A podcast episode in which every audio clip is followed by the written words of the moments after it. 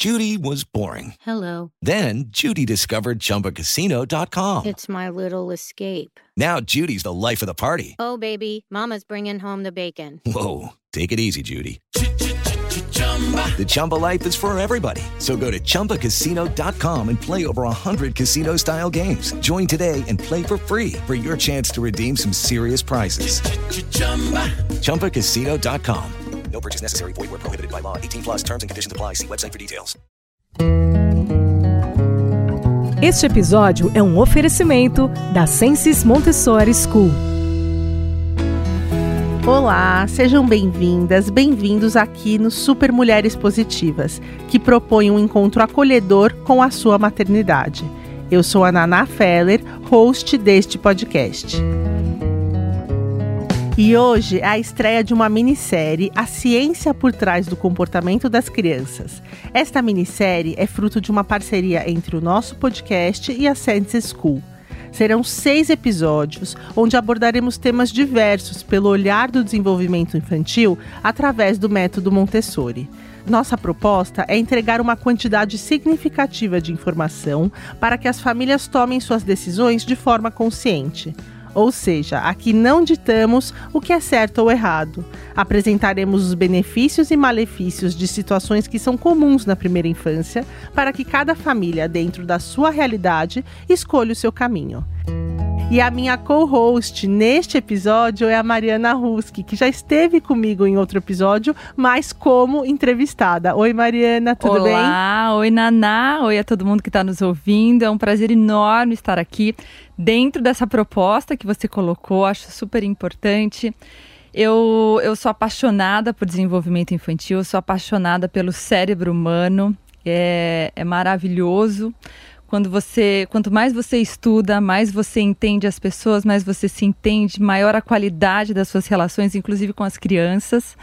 E nós estamos aqui justamente para ajudar as pessoas nesse caminho, né? Porque quando a gente nasce um filho, nasce uma mãe, nasce um universo novo, cheio de experiências, cheio de autoconhecimento. E com um pouco de culpa. Com muita culpa. Então, é, vamos esclarecer algumas coisas. O nosso propósito aqui é esse, como a Naná bem disse, não é dizer o que você tem que fazer ou deixar de fazer, é trazer informação, mudar perspectiva sobre algumas questões e deixar a vida um pouquinho mais leve, um pouquinho mais gostosa. Ô Mariana, eu queria te agradecer por confiar nesse espaço, que é um espaço seguro e acolhedor dentro do nosso podcast, para trazer essas discussões que são importantíssimas, mas às vezes muito sensíveis também. Então vamos juntas, eu acredito que vai ser uma minissérie muito interessante. As pessoas, eu espero que todos vocês que estejam nos escutando compartilhem e enviem também, né, informações, relatos pessoais para aumentar ainda mais essa nossa essa nossa rede de apoio Isso. que a gente forma aqui. Com certeza. Então, a Mariana, ela é cofundadora da Sense School, então por isso que essa parceria e hoje ela está aqui representando a escola. É, Mariana, se apresente, apresente também um pouquinho do método Montessori. Claro. Olha, Naná, minha primeira formação é em engenharia elétrica. É, eu sempre fui muito apaixonada por ciência, né? Por ciência, por engenharia, por entender como é que as coisas funcionam. É, depois eu migrei para pedagogia, tive meus filhos e eu fiquei. Uh, eu, eu, eu conhecia muito pouco. A gente, a gente usa na nossa maternidade muito do que a gente aprendeu quando éramos crianças, né? E tudo bem, tá certo, é assim mesmo. E muito do que os nossos pais faziam é, é super válido, super válido. É, nossos pais têm quilos e quilos de conhecimento e experiência. Mas tem muita uh, informação nova chegando da neurociência, de, de observação. E hoje a gente tem um espaço muito rico de troca. E essas informações é, é, quase como dizem que criança não vem com manual de instrução, né? E não vem mesmo. Só que agora a gente está conseguindo entender melhor. Escrever juntas Escrever esse manual. junto, exatamente. E para nós, a ideia das ciências foi muito isso, né? Você trazer a ciência para dentro da sala de aula. Essa é a proposta do método Montessori, diga-se de passagem. A Montessori batizou o método como pedagogia científica. Isso é, gente, vamos fazer pedagogia, vamos fazer educação com base em ciência. Não no que eu acho melhor, no que é mais prático, no que dá para fazer agora, mas como é que o cérebro se desenvolve? O que, que ele precisa? É igual você plantar uma semente. O que, que essa semente de manga precisa para se tornar a árvore mais forte, mais bonita que ela pode ser, né? Que aquela carga genética dela é, potencializa que ela seja. Qual é o nível de umidade do solo? Qual é o tipo de terreno? Então, o que, que esse cérebro precisa? Quais são os passos? É, e a gente nota o impacto que isso tem integralmente no indivíduo da criança, na parte socioemocional, que muitas vezes era um pouco, é, pouco valorizada na, na, educação mais convencional. E hoje a gente sabe nessas né, competências socioemocionais como elas são impactantes na nossa vida inteira: autoconfiança, autoestima, saber se relacionar. É, e então, é o que então muitos pais buscam querem entregar para os próprios filhos, né? Querem, exatamente. Mas para isso a gente tem que entender como é que essa, é, é, esse cérebro funciona? O que, que ele busca? Então, essa é a proposta de Montessori, ou da pedagogia científica, como ela diz, e o propósito da ciência e o meu propósito aqui junto com você para esclarecer pontos e permitir que vocês vão ver, pessoal, que quando o assunto é desenvolvimento humano, não é tudo que está preto no branco, né? Não é certo ou errado, muitas vezes. É, é como você colocou, comparar e, e, ponderar situações. Tem muito da sua cultura familiar, muito da sua crença, muito do seu dia a dia. Mas como é que isso chega nesse cérebro? E o que, que esse cérebro está buscando? O que, que esses comportamentos estão me dizendo? Uh, como é que eu, como é que eu preparo esse ambiente, essas relações para ser é, beneficioso, né, vantajoso, não só para a criança, mas para a família, né? Então não dá para falar de criança sem falar de família. Não dá para falar de bem-estar de criança sem falar no bem-estar da mãe. E não é porque é bonitinho, é porque é verdade. As coisas estão juntas. E está muito alinhado com esse propósito da Mariana e da Senses levar esse conhecimento que elas adquiriram ao longo do tempo de muitos estudos e também aplicando isso na escola extrapolar as comunidades, né? A comunidade Senses, que, de, que com certeza vai receber esse conteúdo e vai se sentir acolhida e vem e, e comparando essas vivências. A comunidade dos Super Mulheres Positivas, que também tem recebido ao longo desses últimos anos bastante informação, mas a gente quer extrapolar ainda mais para que seja acolhedor e que com essas informações a gente empodere as famílias para tomar as melhores decisões para cada uma. Exato. Então é uma minissérie com seis episódios. A gente vai falar sobre birras, que eu sei que muitas Muito. mães me pedem que isso. Que é isso? adulto preparado, o ambiente preparado como braço direito, mas a gente começa o nosso primeiro episódio com já um tema ótimo. e eu tenho certeza que, um, pelo menos para mim, eu estou vivendo esses três temas atualmente em casa, então também vai ser super interessante compartilhar essas minhas vivências. O nosso primeiro tema de hoje é telas, chupetas e mamadeiras. Uhum. Parceiras ou vilãs? Uhum. A gente, não sei se a gente vai conseguir dar uma resposta certa, porque elas são parceiras e vilãs ao mesmo tempo, mas o importante é a gente trazer informações através de todos os estudos e pesquisas que a gente conhece, que a Mariana vai compartilhar conosco, e a partir disso, cada família tomar a sua decisão. Exatamente. Então, eu queria dividir essa conversa, porque são, são três três temas que são sensíveis, são importantes, mas cada um com as suas particularidades. Exato. Vamos começar com telas. Uhum. É, Mariana, é, eu acho que telas, principalmente quando a gente fala sobre a primeira infância, é, a gente precisa tomar uma atenção redobrada, porque a gente sabe através de estudos, inclusive os desenvolvedores de telas, uhum. Bill Gates, Steve Jobs, o fundador da Wired, ele controla, eles controlam né? telas em casa, limitam bastante, ou seja, eles sabem o que eles estão produzindo e que isso foi desenvolvido para adultos e adaptado Perfeito. para crianças. Então, o que eu queria trazer era primeiro um panorama geral de como é, vocês enxergam essa, esse recurso, esse artifício para crianças na primeira infância? Bacana, Nanai. Foi muito interessante você ter trazido essa, essa questão dos desenvolvedores, é verdade. E daí já fica, fica uma dica, né? Vamos lá. Então, primeira questão das telas que é importante trazer é, é, a forma, né? Vamos falar um pouquinho sobre forma, que é a relação do cérebro com a tela, e conteúdo, que é o que chega muito nas crianças. A questão da forma é, é uma coisa que é muito importante que as pessoas saibam. O cérebro humano, o cérebro da criança, ele não foi preparado para interagir com telas. E tem alguns estudos, testes, inclusive, interessantíssimos, mostrando crianças pequenas que estão interagindo com um adulto, um grupo de crianças interagindo com um adulto, o adulto está contando, ensinando alguma coisa e elas estão lá assistindo. E depois a imagem que foi feita dessa, dessa conversa, dessa explanação do adulto, sendo mostrada para um outro grupo de crianças pequenas.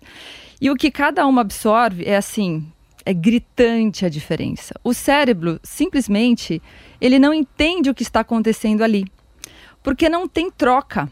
Não tem troca, é uma via de mão única, muito colorido, muito movimento. Isso, isso me, me é como se me hipnotizasse.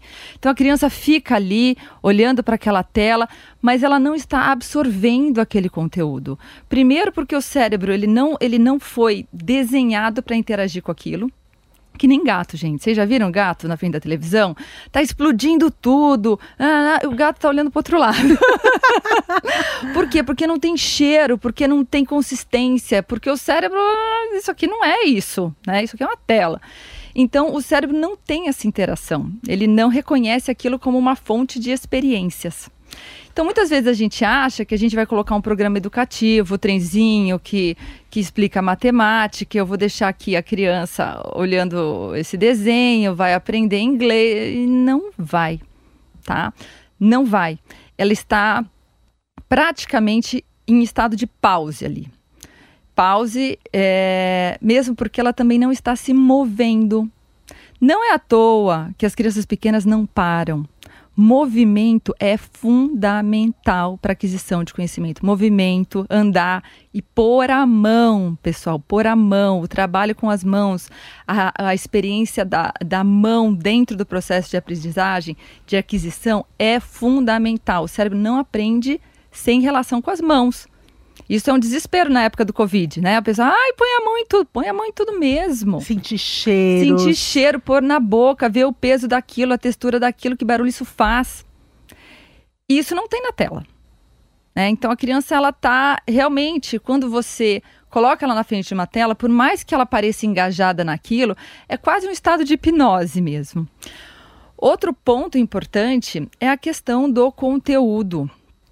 Uh, isso aí talvez um pouquinho para as crianças mais velhas, né? Aí por volta dos 4, 5 anos.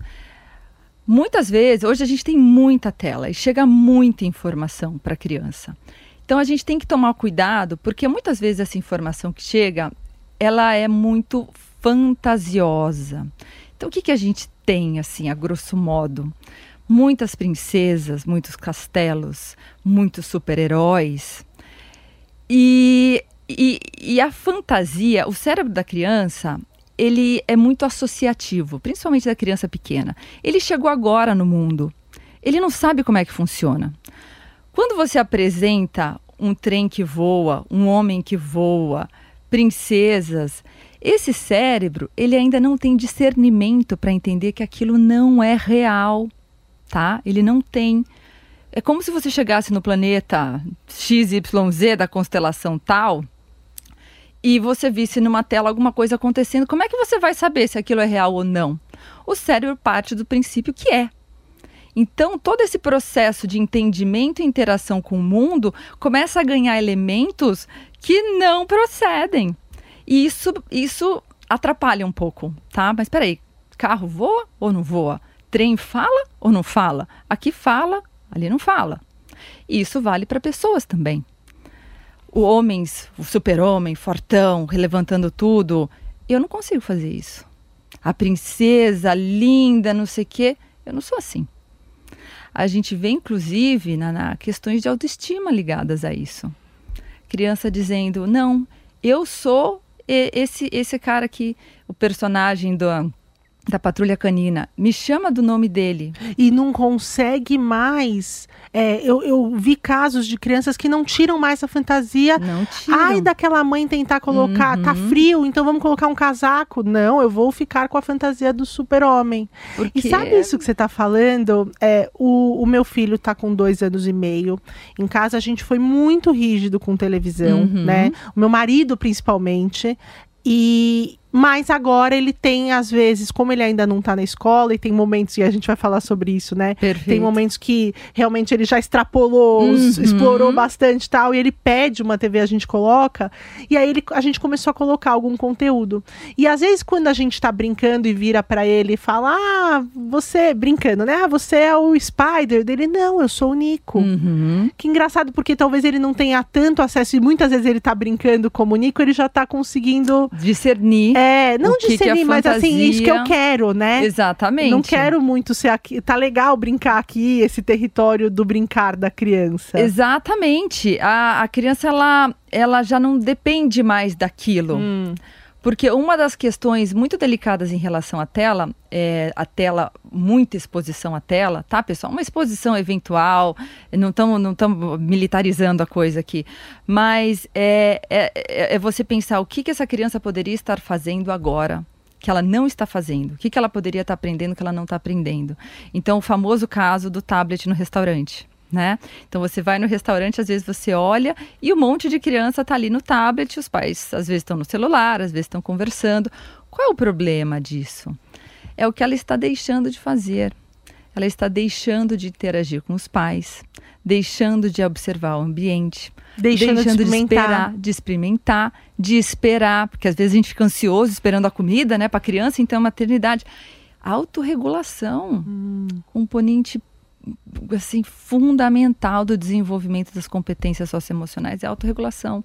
Que inclusive é, é um aliado para a mãe depois, se essa criança quanto antes Sempre. consegue se autorregular. A Sempre. questão da birra vem disso, dela não Vem, conseguir. Então, Exatamente. quanto menos ela espere, quanto mais exposta, você está dizendo que talvez mais tarde ela consiga se autorregular. Sem dúvida. Hum. Então, a, a- a- inclusive a autorregulação, ela tem um período crítico, que é a primeira infância, que é o- a, a maturidade das funções executivas.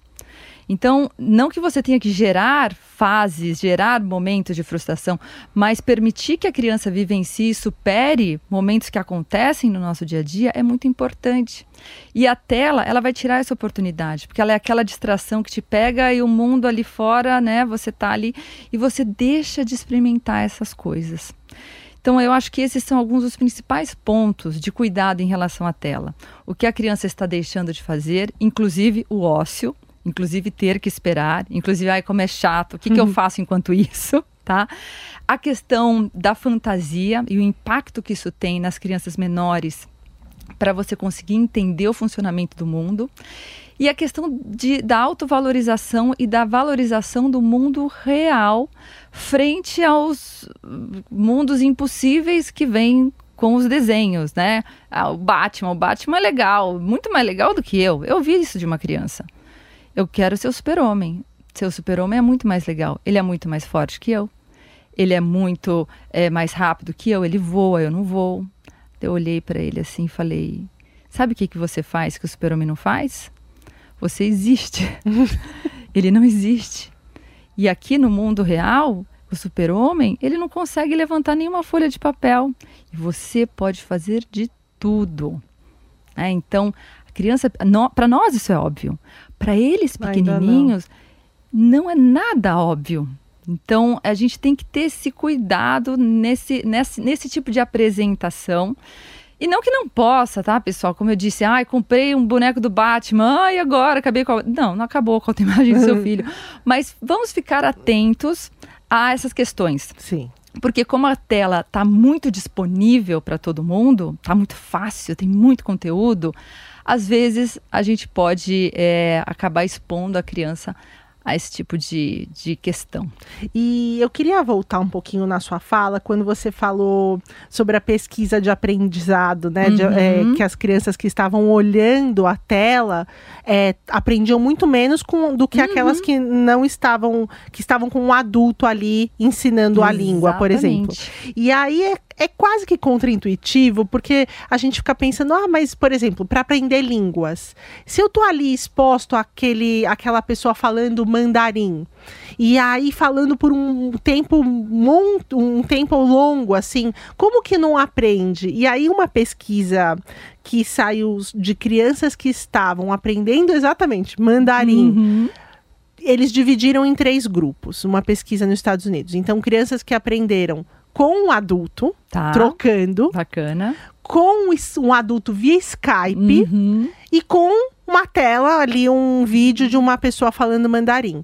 O que a pessoa falando mandarim para aquelas crianças praticamente foi nulo. Skype comprometido. E no ao vivo, realmente foi o melhor resultado. E muito disso, e eu percebo isso com a minha bebê Anne, que tá com seis meses e tá naquela fase do desenvolvimento da linguagem. Exatamente. E, a- e nós falamos sobre isso desde a Intensa. barriga, na última Uhum. entrevista você explicou, né? Que ela Foi. escuta a voz da mãe e é a primeira aquisição de linguagem dela. Exato. Isso me marcou muito. E aí eu percebo que essa troca é tão importante porque quando ela, ela esboça um som, eu tenho uma reação com a cara, né? Com o rosto, assim, uma careta, um- É uma, uma gargalhada. mão dupla. E aí que ela vai. Então, a- até eu lembro quando o Nico falou mamã pela primeira vez. Todo mundo em casa, ah, ele falou mamãe. Então ele percebeu que aquilo tinha um efeito. Que na Perfeito. tela não tem. Perfeito. É a mão dupla, Uhum. que na tela não tem. A pessoa tá lá falando, por mais que ela sorria, né? É, é, ela não, não. A criança vê que a ação dela não gera impacto. Ela não está engajada, ela não é parte daquele circuito. Isso é um fator entre vários outros, tá? Então, realmente, aquilo perde o sentido. Porque a criança, ela busca muito entender o impacto do ambiente sobre ela, mas o impacto dela sobre o ambiente também. E os processos de linguagem, principalmente nesses primeiros anos, o período aquisitivo, ele é muito associativo e atributivo.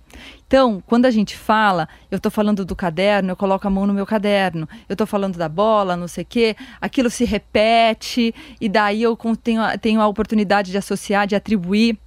Então, atribuir é, competências. Mamãe fala, papai fala. De repente, o ônibus fala. Hum, então, é, é, é, eu preciso que as coisas façam sentido e eu preciso que as coisas estejam envolvidas comigo, tá? Entre outros fatores múltiplos, pessoal. Então, nesse ponto, realmente, vocês podem encarar a tela como um momento de pause, né? Porque eu preciso tomar um banho, porque eu preciso fazer o jantar.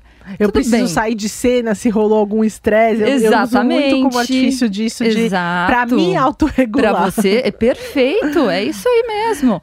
Então, mas não não como um instrumento de aprendizagem. Vou deixar meu filho aqui porque ele está falando francês. Então, E, e tem uma coisa que você falou do gerar impacto, que também tem a ver. Tem uma psicóloga americana, Dr. Beck, que eu adoro o podcast dela, inclusive, e ela fala sobre essa questão do, do, do porquê a criança está em pause. Quando ela está assistindo uma, um episódio, alguma coisa, além de todo aquilo que foi investido por trás para viciar, né? E Uhum, cada vez vai exatamente. evoluindo, Isso porque aí. antes vinham as os, o, o, o cast, né? Vinha ali o letreiro.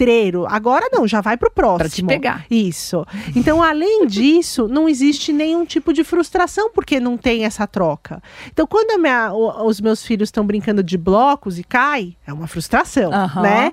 E então o brincar também gera essa frustração, que é o que você falou da Sempre. autorregulação depois. Exato. Quanto mais eles se frustram por coisas que vão acontecer, mais eles entendem como a vida realmente é. perfeito. E com a TV não tem Não. isso, né? Então, por isso que para eles é tão agradável, a zona do conforto. É uma zona de conforto absurda. É uma zona de. É como se você tivesse sentado na frente de um pote de sorvete para sempre, entendeu? É sempre gostoso. O problema é. É uma, é uma sedução que não te acrescenta. E o, o- é, quase, é quase como um, um vício mesmo, né? Que te prende ali. E daí a frustração vem quando desliga aquilo. Então eu quero voltar. E daí tem uma resistência. Daí a mãe já fala: ai meu Deus do céu. Mas, é, gente, é um, é um ciclo que a gente tem que ter muito cuidado e muita consciência. Porque, principalmente, a criança.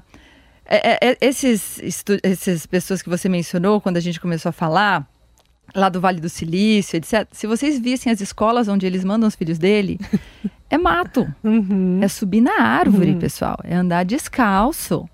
Essas são as escolas dos empresários do Vale do Silício, tá? É interação com a natureza, é luz solar, é ar puro. Porque além disso também ser extremamente agradável ao cérebro, é extremamente construtivo e integral no, no, no, sentido de, de, desenvolvimento mesmo.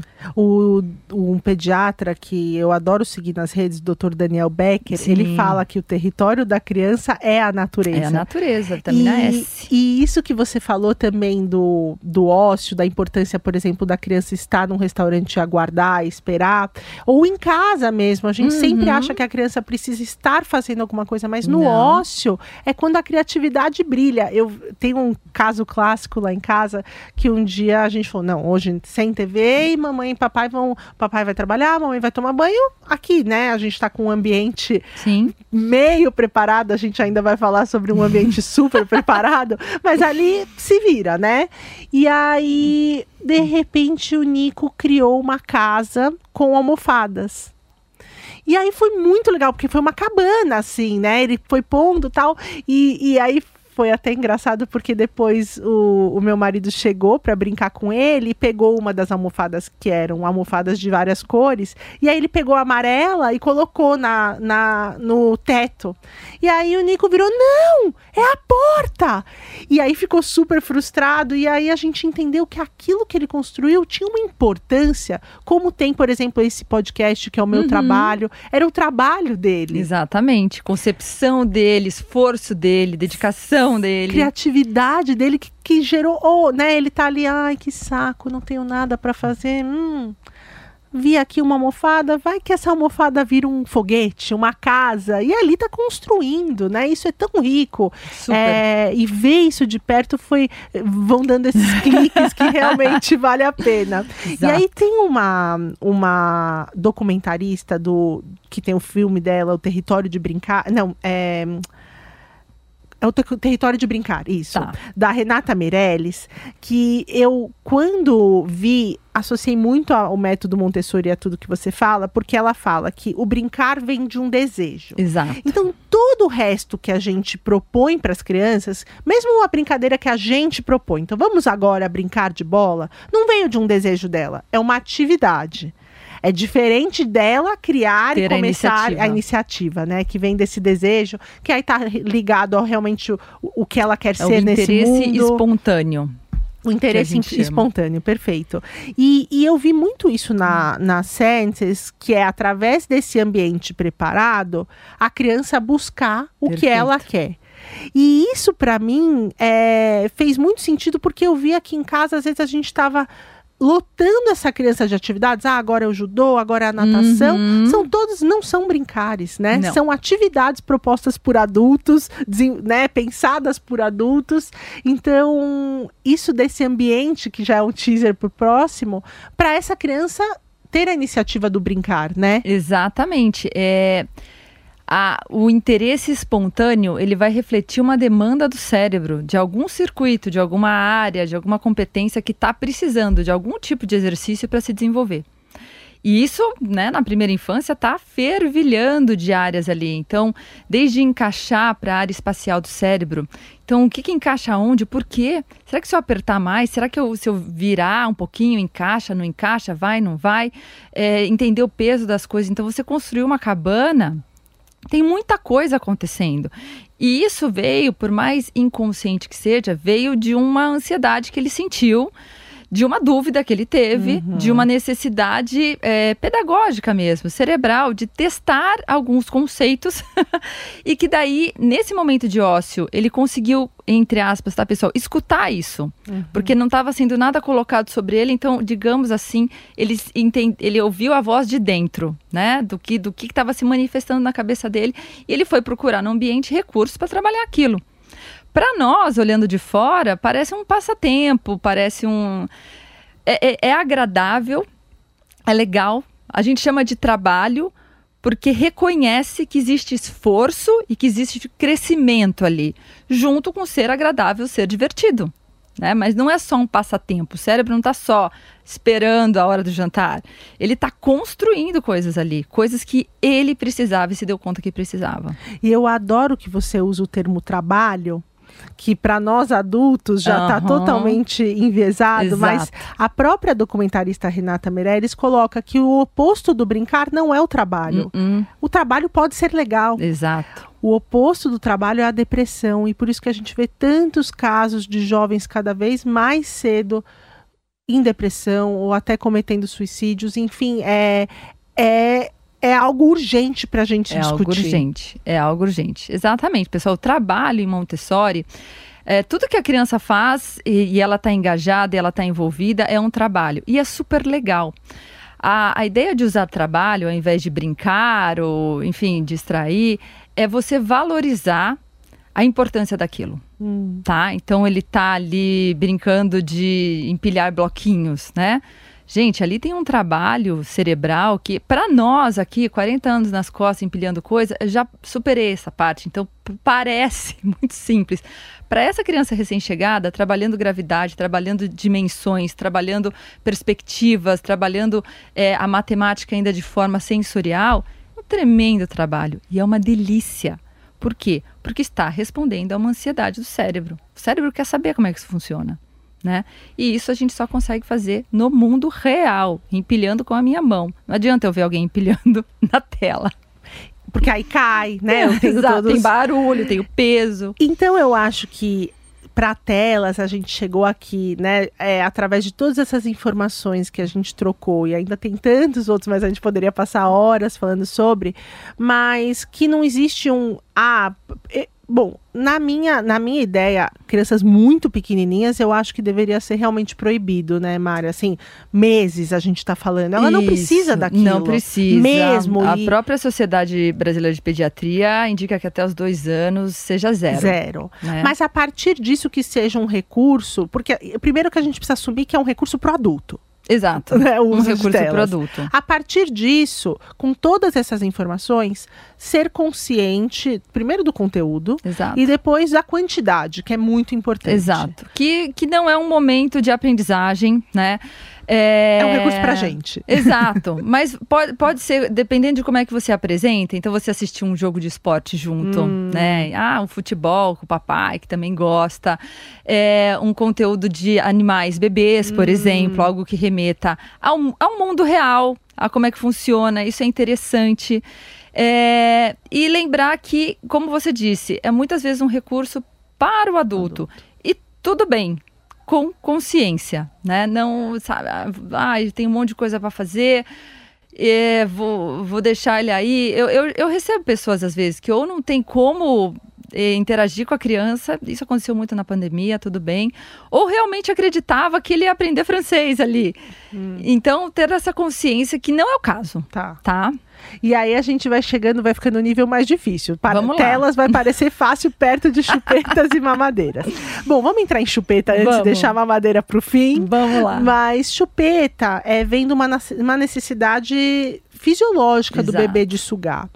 E aí, bom, eu já queria começar falando que meus filhos usam chupetas. Eu consegui que a, o Nico esperasse um pouco mais, porque eu tinha mais tempo para aquele peito ficar disponível para ele para fazer, para conseguir fazer essa sucção. Uhum. Mas para Anne foi no dia 1, porque teve essa questão de ter já o Nico, né? Mas eu queria que você trouxesse um pouco do que você tem de conhecimento sobre, sobre isso, sobre essa questão fisiológica e quais são os malefícios deste uso. Bacana. Naná, por que, que a criança gosta tanto da chupeta, né? Primeiro, tem uma necessidade de sucção, de tá com, fazer esse movimento. Por quê? Porque o cérebro entende que quando você está fazendo esse movimento de sucção, tá com a chupeta na boca, ele entende que é o peito da mãe, né? Ele entende que você está conectado à mãe, que é a sua fonte de conforto, a sua fonte de segurança, a sua fonte de alimento. Então isso acalma o bebê. É como se ele tô, tô em casa aqui, né? Tô no aconchego. Então realmente a chupeta, ela tem um poder enorme de trazer essa calma, esse acolhimento para o bebê. E tudo bem, porque a gente sabe que eh, nem sempre a mãe realmente, né, vamos trazer aqui para o nosso dia a dia, consegue estar ali com o bebê no colo, com o bebê no peito. É puxado mesmo. O que, que a gente tem que ficar de olho aí? O, o- a grande, eu acho que o ponto mais delicado da chupeta é a questão de tirar depois. Hum. Porque quando a gente Tô dá a chupeta, a criança ela realmente se adapta à chupeta e ela começa a depender muito da chupeta para entrar nesse estado de calma, né? Ela vai buscar a chupeta e a gente sabe que depois tirar a chupeta é um processo custoso. Eu não consigo vira um imaginar hábito. nossa vida sem. Tô tão preocupada, gente. Calma, não é, não é essa ideia. Mas por que, que é importante? O que, que é importante ter em mente, né? É, o uso prolongado e muito intenso da chupeta, ele tem impacto sobre a formação do dente, da boca, dos músculos da face, do pescoço e ombro. É muita coisa ali. Isso vai gerar impactos secundários na introdução alimentar, na parte postural. Inclusive, lá para frente, às vezes a gente vê impacto em alfabetização, escrita, por causa da parte postural, por causa da flacidez muscular, devido ao uso prolongado e ao impacto que isso tem na formação aí de todo o palato, pescoço e costas, tá? Estamos falando aí de um uso intenso prolongado, claro. Então, o que, que a gente tem que ter cuidado nessa hora? É, a chupeta ajuda muito em muitos casos, pessoal. E a gente, mais pra frente, vou até falar: olha, não vale desligar esse podcast antes da gente acabar, viu? Porque Isso, a gente muito tem, bem. A gente aqui para frente, a gente vai tocar em outros aspectos dessa questão, não vale. É, mas quando a gente for oferecer a chupeta, ter em mente que assim que for possível, é vantajoso para a criança você tirar por causa desse, do impacto que tem esse uso prolongado. E tem alguns outros efeitos que podem acontecer no médio, médio curto prazo, que é otite de repetição, é, a criança que às vezes começa a mostrar que ela depende muito da chupeta para se autorregular. Então entra um pouquinho até no que a gente falou da, da tela, ela não consegue se acalmar. Daí ela começa a atrapalhar, inclusive, o sono. Porque durante o sono a chupeta cai, daí a criança não acha chupeta, ela não consegue se acalmar sozinha. Então você pode entrar, observe sua criança, né? É sempre, sempre fundamental. Isso nunca é um caso imposto para todo mundo. Mas observe a É muito criança. particular, né? É muito particular se esse tipo de coisa pode estar acontecendo. E daí lembrando que tirar a chupeta é complicado sim, existem formas e formas. É, você tem que estar o mais decidido possível, porque a criança vai buscar aquela chupeta, vai pedir. Conversa, tá? Pessoal, conversa sempre. Explica para a criança por que, que você vai tirar a chupeta. Eles acham interessantíssimos. Por quê? Então, o meu dente é diferente de você falar, não, eu vou tirar a chupeta porque Acabou. acabou. Eu sou adulto aqui. Eu sou adulto aqui. Deixa eu te contar por que que a gente vai fazer. Eu sei que você gosta. Vocês vão ficar surpresos com a cooperação que vocês podem receber. Essa frase cada vez faz menos sentido, né? Porque eu que mando, porque eu que sei. A criança sabe tanto. Ela sabe, gente. Ela sabe. E quando a gente tem olhos para ver, isso é chocante. A gente tende a subvalorizar a consciência da criança porque ela não fala, ela não articula, ela não consegue se explicar. Mas na cabeça dela, ela está consciente sim do que está acontecendo. Então, é, quando você explicar para ela, olha, por que, que a chupeta, por que, que a chupeta é legal para você? Nomeia, porque ela te acalma, ela não te ajuda a se acalmar. A criança vai se sentir valorizada, ela vai se sentir compreendida. Não é tão gostoso quando alguém chega para você e fala um negócio que é o que você está sentindo? Total. Mas deixa eu te contar o que acontece, é, os seus dentes no futuro, XYZ, a gente ainda falar de introdução alimentar, blá, blá, blá, talvez seja muito longe, mas uma explicação simples pode te ajudar. E, daí- na escola, como que tem sido? Você percebe que na escola as crianças que usam, fazem uso da chupeta, diminuem esse uso na Diminui, escola? sabe por quê, Naná? Porque a gente não fica oferecendo. Hum, A criança que usa chupeta, ela vai para a escola e a gente, quando ela começa a trabalhar, ela começa a se concentrar, ela está envolvida com aquilo, a chupeta fica menos importante. A gente pede que ela guarda, eu nunca tiro dela, Tá. nunca guardo. A gente convida ela a guardar na bag dela e a gente deixa lá. Se a criança quiser, ela pode pegar. Hum. Mas eu não vou lá, pego e dou na boca dela. E, gente, né? A gente vê como, como a gente acaba se impondo sobre a criança. Porque muitas vezes em casa. Eu já na- dou. a saiu- gente já Ele dá. caiu, saiu correndo. Cadê a chupeta? Exatamente. A criança nem teve chance de, de perceber a agonia dela, de se autoavaliar. Hum. A gente naquele nervoso, ah, ele vai chorar, eu preciso acalmar ele, vai lá, pega a chupeta e dá. A gente não dá. Se ele pedir, sim. Tá. Tá? É sempre de forma muito respeitosa. Nunca vai ter, ah, não vou te dar chupeta. se- Não. Se ele pedir sim, mas a criança, ela realmente vai esquecendo daquilo e a chupeta vai ficando e ela mesma, com o tempo, percebe que ela não precisa mais.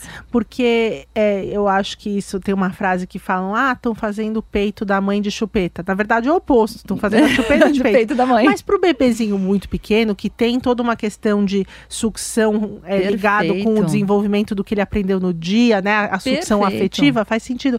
Mas cada vez mais eu percebo que, que o Nico já virou um hábito, né? Com seus um dois anos e meio, ali uma questão de, de não saber muito para que outro lado recorrer. Exato. A um abraço que pode ser acolhedor, pode, né? Pode. Então faz muito sentido. Esse isso. primeiro ano, gente, essa, essa necessidade de estar tá junto da mãe, que se traduz muito na, na, na sucção, ela é, uma, ela é uma demanda, é uma demanda muito real. Tá? A criança sente essa necessidade como uma necessidade fisiológica. É simbiótico. Exato. Tanto que a gente não chama de vontade, aí ele quer estar. Tá, ele tem que estar. Hum. Para ele, é como se estivesse com, com frio, sono, é tá com essa proximidade.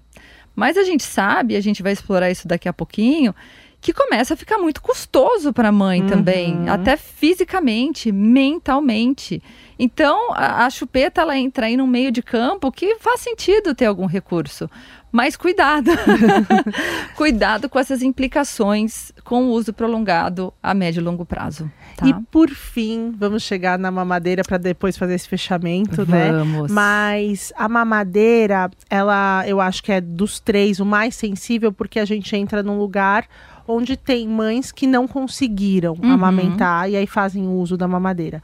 Então, vamos antes falar da importância do aleitamento materno, mas a partir disso acolher todo, todo mundo. Com certeza, pessoal. Então, assim, eu acho que é importante conhecer os fatos sempre, né? E por mais que às, eh, às vezes a gente queira falar coisas diferentes, né? Queria muito chegar e falar, olha, fórmula tal, excelente, equivale tal, tal e coisa. O que a gente tem hoje é realmente o leite materno, cada dia que passa, cada estudo que, que sai, é com uma superioridade nutricional imbatível, né, contra qualquer fórmula, contra qualquer recurso. É, um, é uma substância viva, carregada de anticorpos, carregada de células vivas, de hormônios ele é dinâmico, então ele se adequa ao bebê e à fase do bebê. Então você tem o corpo da mãe através de feromônios, entendendo o momento daquela criança, demanda daquela criança, produzindo leite específico para aquela criança.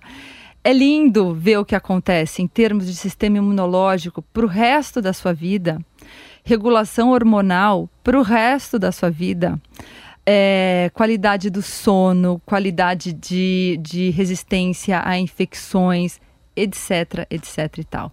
É, inclusive a parte nutricional, de calorias, de gordura, ácidos graxos específicos para determinadas áreas cerebrais que estão se desenvolvendo naquele momento. Uhum. Esse é o nível de especificidade que o leite materno chega. É o melhor alimento do mundo. É o melhor alimento do mundo. É, e tem um valor biológico inalcançável. E eu acho que a grande maioria das pessoas sabe disso, né? É, entende que a, a, a, o valor que tem o leite materno. Então, por que, que eu estou dizendo isso? Porque nunca duvidem, né? Da capacidade de alimentar o bebê que o leite materno oferece às vezes a gente ouve, ah, fulaninho engrossa mamada, mamadeira, né? E é incrível que é 2023 a gente ainda ouve muito isso. Engrossa uma mamadeira, vai dormir melhor. Uma tia falando isso, o leite a não tá tia, fraco. O leite tá fraco, e a tia falando, é vizinha, é a sogra, não sei o que, não sei o que. Gente, isso não existe, tá? É, o corpo ele realmente investe naquele produto e ele é muito feito para, para a criança. Tem criança, gente, da mesma idade, que uma é mais magrinha, outra é mais gordinha e tá tudo certo. Biotipo. é biotipo. Nem não Eu tenho tem dois filhos é, que nasceram da mesma mãe, né? Do mesmo pai, uhum. o Nico e a Anne, que tem biotipos diferentes. Completa. Eu tenho dois gêmeos na percentil, é. Eles são gêmeos, meninos. e eles são completamente diferentes. Então, nunca, nunca duvidem, realmente, até o momento, tudo que sai sobre leite materno é realmente impressionante a beleza que tem, é, a complexidade que tem e, e o valor nutricional que tem, tá? Mas a gente sabe que enquanto a gente conversa sobre isso, tem muitas mães com o coração na mão, né? Por não terem conseguido amamentar, ou porque talvez não sabiam, não conseguiram, não deu por N razões. Isso acontece muito. E eu queria tratar um pouquinho desse ponto agora. Na verdade, eu acho que é um ponto principal aqui da nossa conversa, pessoal. É, falar um pouquinho. A gente tem muito, muitas discussões hoje em dia sobre origens culturais e origens sociais de vários comportamentos e eventos que acontecem né, no nosso dia a dia. Mas eu queria trazer um elemento que são as origens biológicas, que é um elemento que está jogando bola com a gente o dia inteiro em tudo que a gente faz, no nosso comportamento, nas nossas relações. E muitas vezes a gente não leva ele em conta. Então eu queria contar um pouquinho, pessoal, de onde é que a gente vem, porque a maternidade ela é um, um, reflexo de uma evolução e de um sistema muito biológico, é muito fisiológico, gente, é muito visceral, é muito hormonal. a nossa maternidade, a gestação, isso tudo são são processos biológicos mesmo, com origens muito muito antigas, tá? Então eu queria convidar vocês para dar um passeio aqui rapidamente comigo. Uh, vai ser um pouquinho diferente, mas fiquem com a gente, porque vai ser muito interessante. Para a gente começar a conversar sobre o que eram os seres humanos, os seres humanos há dois milhões de anos atrás, tá? O que, que a gente tem durante a nossa evolução? O ser humano se tornando um bípede. Você já parou para pensar nisso? Como é legal ser bípede, né? Como é legal andar em duas pernas? Nem sempre foi assim nos nossos antepassados. Né? Mas houve um momento em que a evolução ela foi é, solidificando, estruturando o nosso andar em duas pernas, chegando aí no Homo erectus, foi quando a gente ganhou essa postura. E por que, que isso é muito importante, pessoal? Porque a gente livrou as nossas mãos. Então, o cavalo ele precisa dos quatro membros para se locomover. A gente precisa de dois. Eu não corro tão rápido quanto o cavalo, mas olha o que eu faço com a minha mão. Faço muita coisa. Agora, qual é o principal impacto aí para o nosso assunto de sermos bípedes? A anatomia de um bípede, a maneira que a nossa bacia encaixa na nossa coluna, equilibra as nossas pernas e está tudo ligado, ela fez com que o nosso canal de parto se estreitasse muito durante a nossa evolução. Então, o canal de parto ele é bem mais estreito em comparação com os nossos parentes uh, mamíferos quadrúpedes, tá? Você continuando nessa linha, você passa por uma outra fase da nossa evolução como espécie, que foi a revolução cognitiva.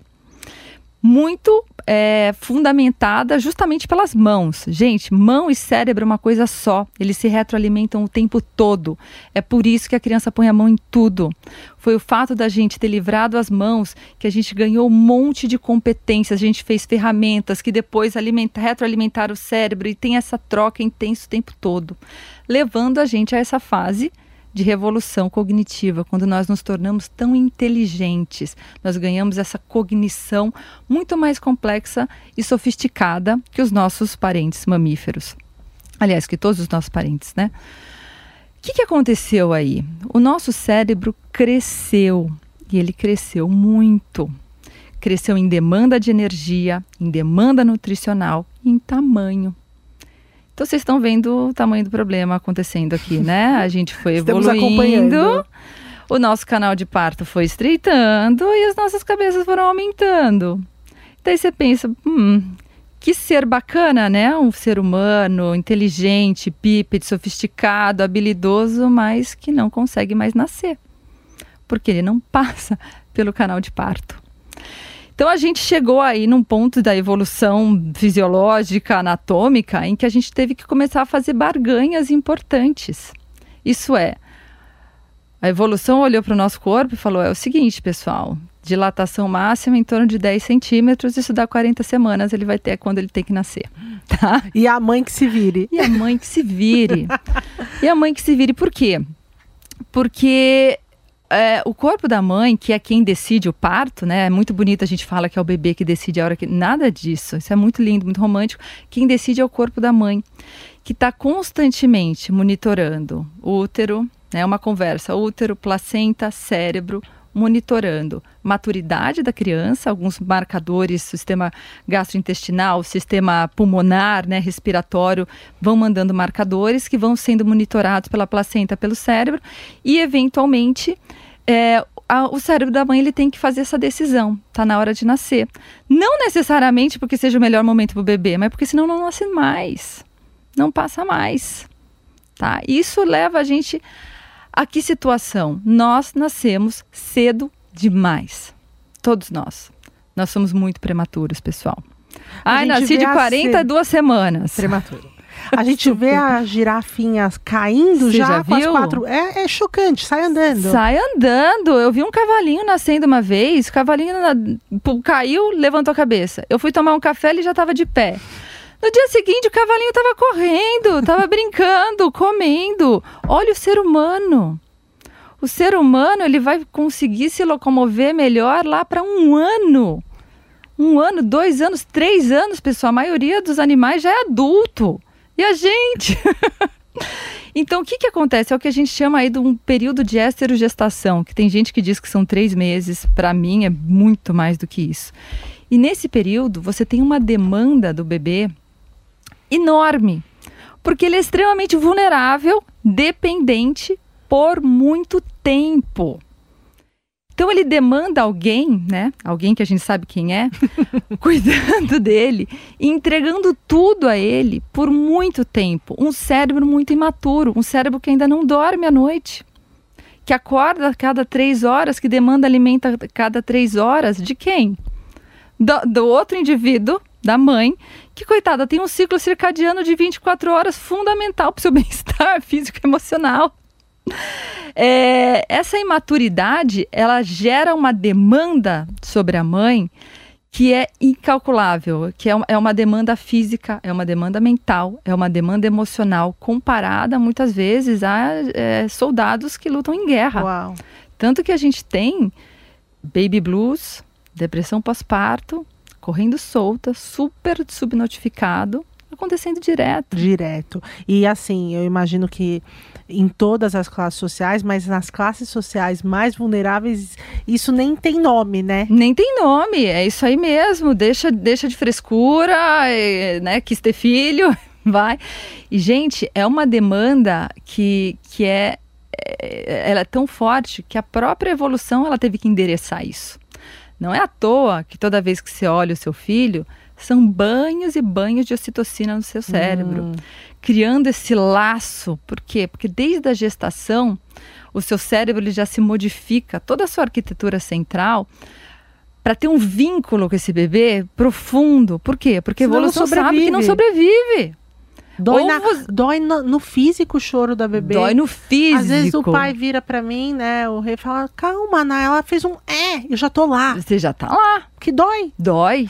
É, e, e- e o seu cérebro, desde a sua gestação, ele foi se modificando para doer mesmo, para ser um vínculo profundo, porque ele sabe que ele vai ter que sugar a tua última gota de energia se esse bebê for sobreviver. Né? Inclusive o cérebro da mãe prepara. Isso eu li mais recentemente. O cérebro do pai. A mãe durante a gestação ela produz feromônios que vão induzir a produção de prolactina no, no pai Uau. e diminuir de testosterona. Tirando ele um pouquinho do modo reprodutor Reprodutor querendo correr, sair, Exato. fazer, né? e ser um pouco mais cuidador. Hum. Então o cérebro ele tem que pensar nisso tudo. A evolução humana teve que trazer até a gente nesse ponto. E teve que criar, gente, esse super ser humano que está disposto a carregar uma carga enorme para dar conta desse recado. Só quem passou por isso sabe. É muito puxado. É muito puxado mesmo. Então, assim, é- a gente está pagando aí uma parcela da, da nossa evolução como espécie que, que acaba pesando sobre o ombro de uma pessoa só, né? Porque no final do dia, gente, está muito focado na mãe. Então, por que, que eu estou contando tudo isso? Porque a própria lactação, tá? Que a gente falou, Naná, assim, gente, isso eu tenho que contar. Eu fui parar para ler um artigo, era um artigo bem técnico, sobre o processo de lactação, né? O que, que acontece? Quais são os passos que levam você a conseguir né, Produzir. produzir e dar o leite? E daí eu lendo lá e são várias etapas. Não é o peito que faz, quem faz é o cérebro. Hum. O peito é uma ferramenta, mas que está super envolvida ali. E daí, vou simplificar aqui, gente, mas vocês vão rir comigo. Tinha uma parte aí concluindo o artigo mostrando que algumas das principais etapas de produção do leite acontecem em estado de sono profundo. Não. É piada, parece. Eu falei, eu vou ter que ler isso 30 vezes, porque só pode ser uma piada de mau gosto. Você está me dizendo que a mãe da criança pequena, para conseguir alimentar, precisa de estados de sono profundo consistentes. Ela precisa dormir. Que mulher que consegue dormir com um filho pequeno, gente? Que mulher! E equilíbrio emocional, porque a parte de ocitocina, então a mulher tem que estar bem, ela tem que estar descansada. Você pensa, gente, Gente. que conseguir É, amamentar é um a piada tá milagre. A piada tá pronta. Tá pronta. Então, o que, que eu estou dizendo aqui? Gente, esse é um sistema, é um processo que ele não é perfeito. Ele não é perfeito e ele sobrecarrega demais o nosso emocional. Desde o parto. Olha só a dificuldade do parto. Não é, não, tanto que tanta gente já morreu durante a nossa história parindo. Por quê? Porque não é um processo perfeito. É uma barganha o tempo todo do cérebro pensando, gente, ainda dá para nascer, mas ele já está pronto, mas então fica mais, mas daí não vai nascer. E essa complexidade, daí o neném nasce ainda muito imaturo, muito, com uma dependência gigante da, da, da mãe, que daí vai ter que desprender uma energia sobre-humana para cuidar dessa criança. Alô, pais, por favor, escutem esse episódio. Escutem, Aqui é um dos escutem. recursos, a importância do pai nesse momento. A importância do pai, da rede de apoio, é, a importância de você se preparar para esse momento, porque o que a gente vê é muitas vezes a mãe se preparando muito para o parto, né? Eu fui assim, me preparei super para o parto, porque é um momento que demanda mesmo. É um que- ritual um que- ritual. Mas, gente, o que vem depois Ninguém tá preparado. é, é onde o bicho pega. É quando acaba o asfalto e começa a aventura. É quando você também tá mais sozinha.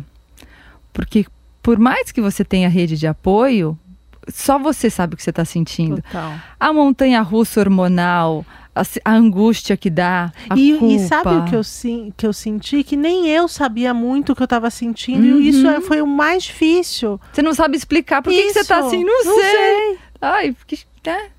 Nem eu sei explicar. Sim. Porque os seus hormônios estão dando piruetas circenses na sua cabeça. E isso traz esses sentimentos que a gente não consegue explicar, mas que, que derrubam a gente. Hum. Né? Então, e, e ninguém está preparado para isso. É muito puxado. Então, é, pensando em tudo isso, o nosso cérebro Uhum.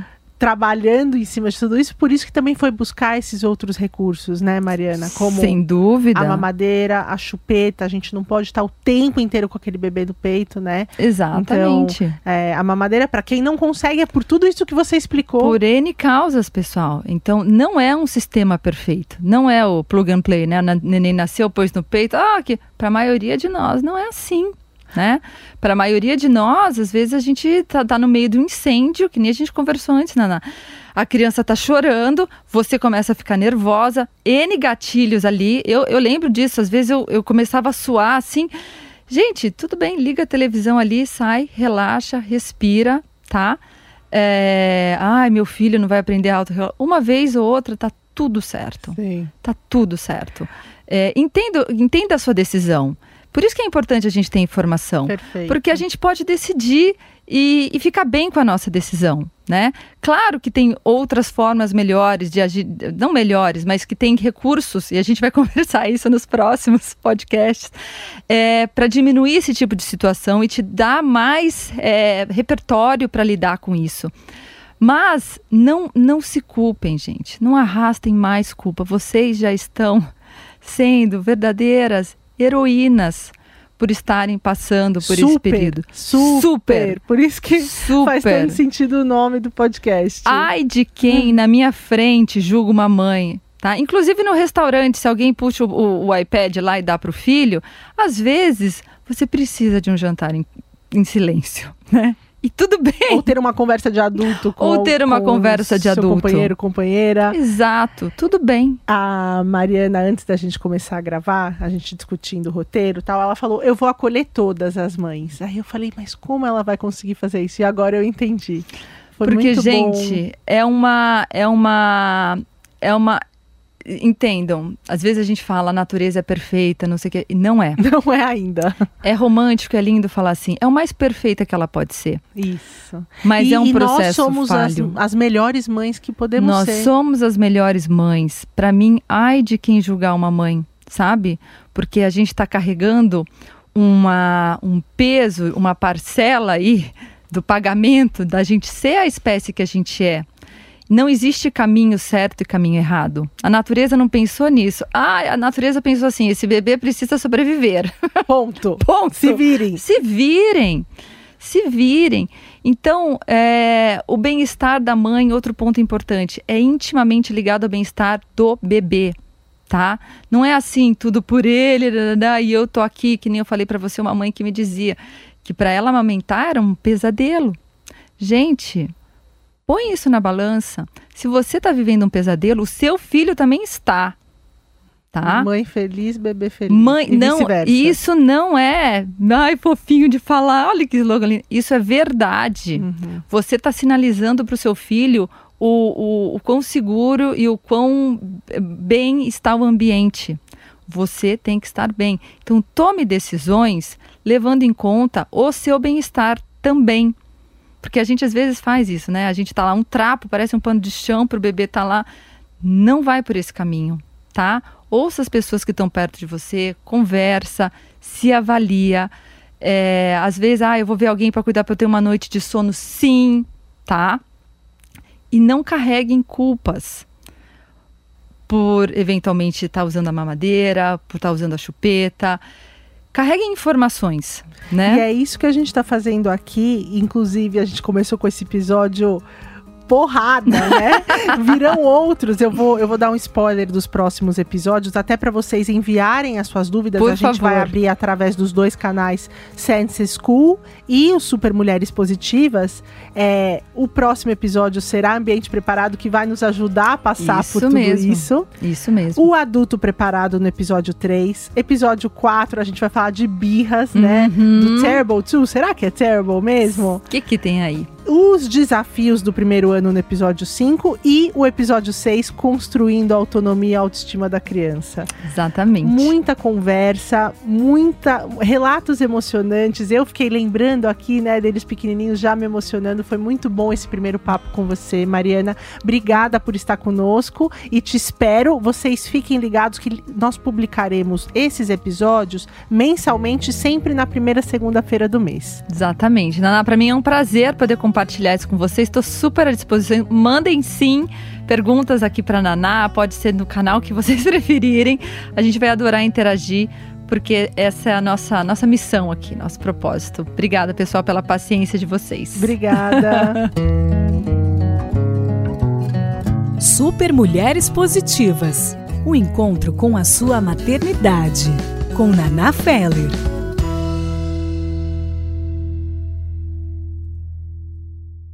Step into the world of power, loyalty, and luck. I'm gonna make him an offer he can't refuse. With family, cannolis, and spins mean everything. now, you wanna get mixed up in the family business. Introducing The Godfather at ChumbaCasino.com. Test your luck in the shadowy world of The Godfather slot. Someday, I will call upon you to do a service for me. Play The Godfather now at ChumbaCasino.com. Welcome to the family. No purchase necessary. VGW Group. Void where prohibited by law. 18 plus. Terms and conditions apply.